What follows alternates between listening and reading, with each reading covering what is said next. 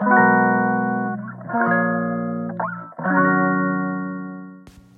い皆さんこんにちは。本日で27回目の放送となります。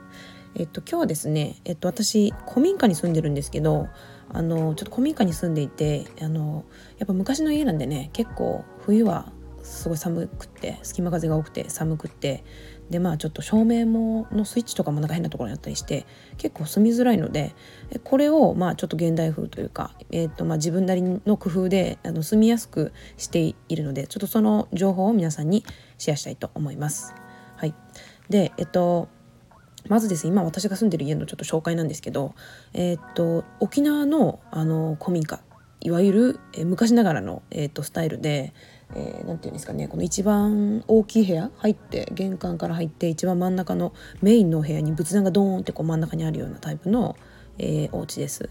多分ね築年数ちょっとよく分かんないんですけど多分560年くらいじゃないかなと思いますもっと経ってるかな分かんないんですけどこのお家はですね、えっと、私のおばあちゃんのお姉さんのお家です。でこのおばあちゃんのお姉さんが建てたっって言ってたと思うんででこのばあちゃんのお姉さん今年で90歳ぐらいになるんでうんまあ60年ぐらいじゃないですかね多分ね。うんうん、です。で外側はコンクリートで、まあ、中はあの、まあ、普通の木材木製って木造って感じですね。はい、で、えー、と屋根があのセメント瓦です沖縄ではね結構多いんですよ。あの昔ながらの赤瓦とかだとね結構高級なのでまあ、ちょっとあのお値段が手頃なセメント瓦を昔は結構使う人が多くてこのセメント瓦にペンキを塗って防水加工をして、えーとまあ、屋根材として使っていたっていうのがあります。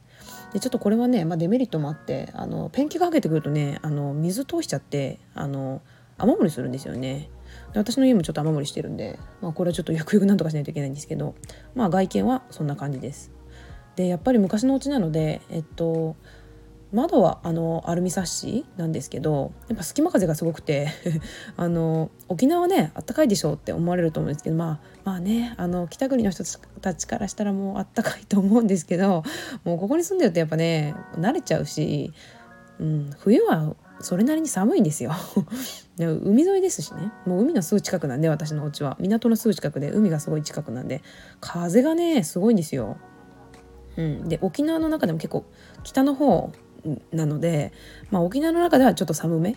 那覇とかからすると結構寒いんですよ。気温がねあの那覇と比べると12度変わったりしますね。うんうん、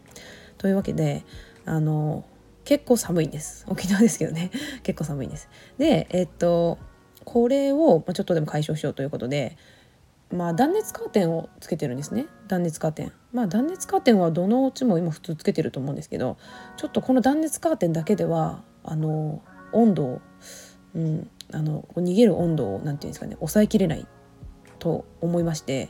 あの すごいね隙間風が吹いてカーテンが結構揺れるぐらい風が吹いてるんですよ風が強い時って。でもう普通になんかこう今の時期今2月なんですけどこの時期にねもう風が強い日ってすごいビューってこの風がすごくて結構夜中もねあのこの風でカーテンが揺れるんですよ よっぽど風吹いてるなと思ってちょっとビニールカーテンをねつけることにしたんです。で断熱カーテンで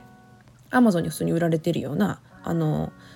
ちょっとでもその気温を、え、保つためあ室内の、えーと、室温を保つためのカーテンが売られてるんですけどこれを買ってちょっと設置してみました。で全部じゃなくて自分が寝てる部屋の一番近くのこのベッド近くの窓で一つはこの人が出入りするできるぐらいのこのなんていうんですかね出入りできるタイプの窓みたいなのがちょっと長く、えー、とあるのでそこにつけてでもう一つはあのベッドの上からあのの長さぐらいのちょっと高さくらいのあの窓だったので、まあ、そこにもつけましたで2つつけてでもう一つあの室内をちょっと今まで襖とかで区切ってたあのところの襖を取っちゃったのででそれでちょっと暖房とか冷房とかついてもちょっと空間が広いと効きが悪いじゃないですか。でそこをあのまた同じこの断熱のビニールカーテンで、えっと、ちょっと仕切ってるっていう感じです。でこれやったのが1週間か2週間ぐらい前ですかねにやったんですけど効果のほどとしてはあの気温はねあんまり変わらなかったです 残念ながら。うんとこのあの室温計も買ってあのちょっとこの、まま、窓とカーテンのこのビニールカーテンの間に置いてみたりこのカーテンのカーテンとあのだあのあん遮光カーテン室内カーテンの全部内側に置いてみてこの室内の気温と比べてみたりしてちょっとね比べてみたんですけどあのまあせいぜい1度ぐらいしか変わらなかったですね。せいぜい1度。うんうん。あの思ってたほどねにあの23度もうちょっと気温上がるかなって思ったんですけど思ってたほどはあの効果がなくてちょっとがっかりしたんですけどあの風は結構防げていると思います。なのでなんか体感気温としてはなんか風が吹いてこう隙間風がヒューって吹くとなんかすごく寒く感じるじゃないですか。だからあれが、まあ、ちょっとでも防げるのでちょっとあのこあの室内でねこの風が吹くっていう感じがなくなったのであったかくなったような気はします、うん、でも気温としては一度しか変わってないっていう感じですね。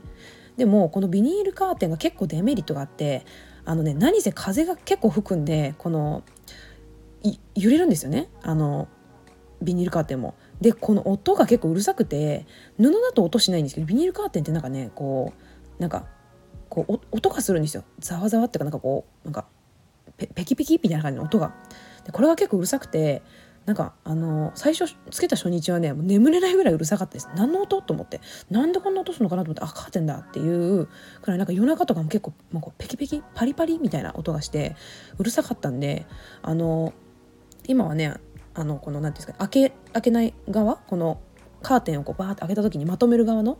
あの左側にカーテンまとめてるんですけどそっち側もあの両面テープでくっつけちゃって壁壁に。であとこの開ける側の開け閉めできるようにあのパタパタしたいところは100均であのマグネットシートが売ってるんですよ。マグネットのねあの細長い両面テープでくっつけられるシート。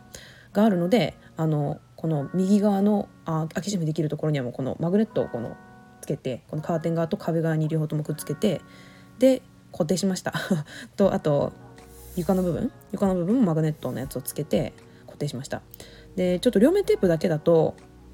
壁側にくっつけるのが弱くてあの一緒にねこのカーテンの方とくっついてペリペリって剥がれちゃうので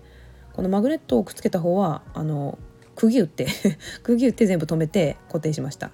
これをやったおかげであのなんかざわざわっていうかこのカーテンが夜中にちょっとうるさくて眠れないっていうのはなくなりました。でも あのこれは普通の人はま該当しないかなと思うんですけどうち猫飼ってるんですよ。で猫がねなんかこのビニールカーテンにやたらなんか興奮するみたいでこの室内の方につけてるこの襖の代わりにあの仕切りとしてつけてる室内の方のカーテンにすっごい攻撃していくんですよね。なんかなんかよくわかんないですよ。なんかもう飛び跳ねてベーンってあの攻撃するのでめっちゃくちゃうるさいんですよ。もうだから夜寝る時は猫外に出してるんですけど、まあ、ちょっとそういうなんかあのやっぱ音がうるさいっていうのはちょっとデメリットとしてあります。はい、で、えっと、もう一つこの防寒対策として、えっと、自分がやってるのは、えっと、こたつをあのテーブル式のこたつにしてます。で、えっと、普通こたつってあの地べたに座るタイプのこたつじゃないですか。であれもあったかくていいんですけどあれのデメリットって一回座るとなんかもう出れなくないですか？あれ沼ですよねもう寒い時にね作業するのあったかくていいんですけどもう地面から近いからなんか立ち上がるのが辛くてなんかあれをやり始めるとちょっと作業がもはかどらないのでえっと私は、えっと、椅子に座れるタイプの、えっと、なんかカフェテーブルみたいなのに、えっと、こたつのヒーターを取り外して足元に置いてます。これすごい 危ないと思うんで絶対おすすめしないんですけど私は足元がすごい冷えるタイプで足先の指先がすごい冷えるタイプなのであの膝の上のところにあってもねあんまり意味ないんですよ。なんかもう足先が寒いから。でえっとまあいろいろ試した結果あの、まあ、ホットカーペットとかって言ってもあると思うんですけど自分はこのテーブルあこたつのヒーターがあのすごいあったかくていいなってことを発見してこのヒーターがねちょっと新しいヒーターを Amazon で買ったので34,000円だったんですけどあのファンがついててこのなんかあったかい空気がね結構このこたつ全体にこう充満するようにできてるんですよ。ここだけがあったかいわけじゃなくてこの全体があったかくなるようになってるんであのもしこの足に直接当たらない人もこのこたつの中に入るとあったかいって感じでまあ3名ぐらい入れるようにあの椅子椅子で入れるこたつっていうのを作ってます。でそこにパソコン置いて、えー、日中は作業してますね、うん、でえっとまあちょっとちょっと普通のこたつよりねやっぱ高さがあるので大きい毛布じゃないと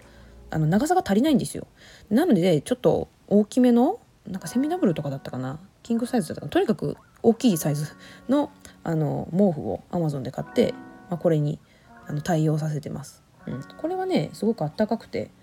おすすめですね。お客さん来た時もこうパッて入れるんで。でちょっとねこの、まあ、食べたりとかする時に汚れがあの懸念されるんですけど、まあ、私はこれ 他の人は真似しないかなと思うんですけどあの寝袋？シャカシャカ素材の寝袋を上にかけてます。まあちょっとなんか汚れても洗いやすいかなと思って。普通の布団とかよりは。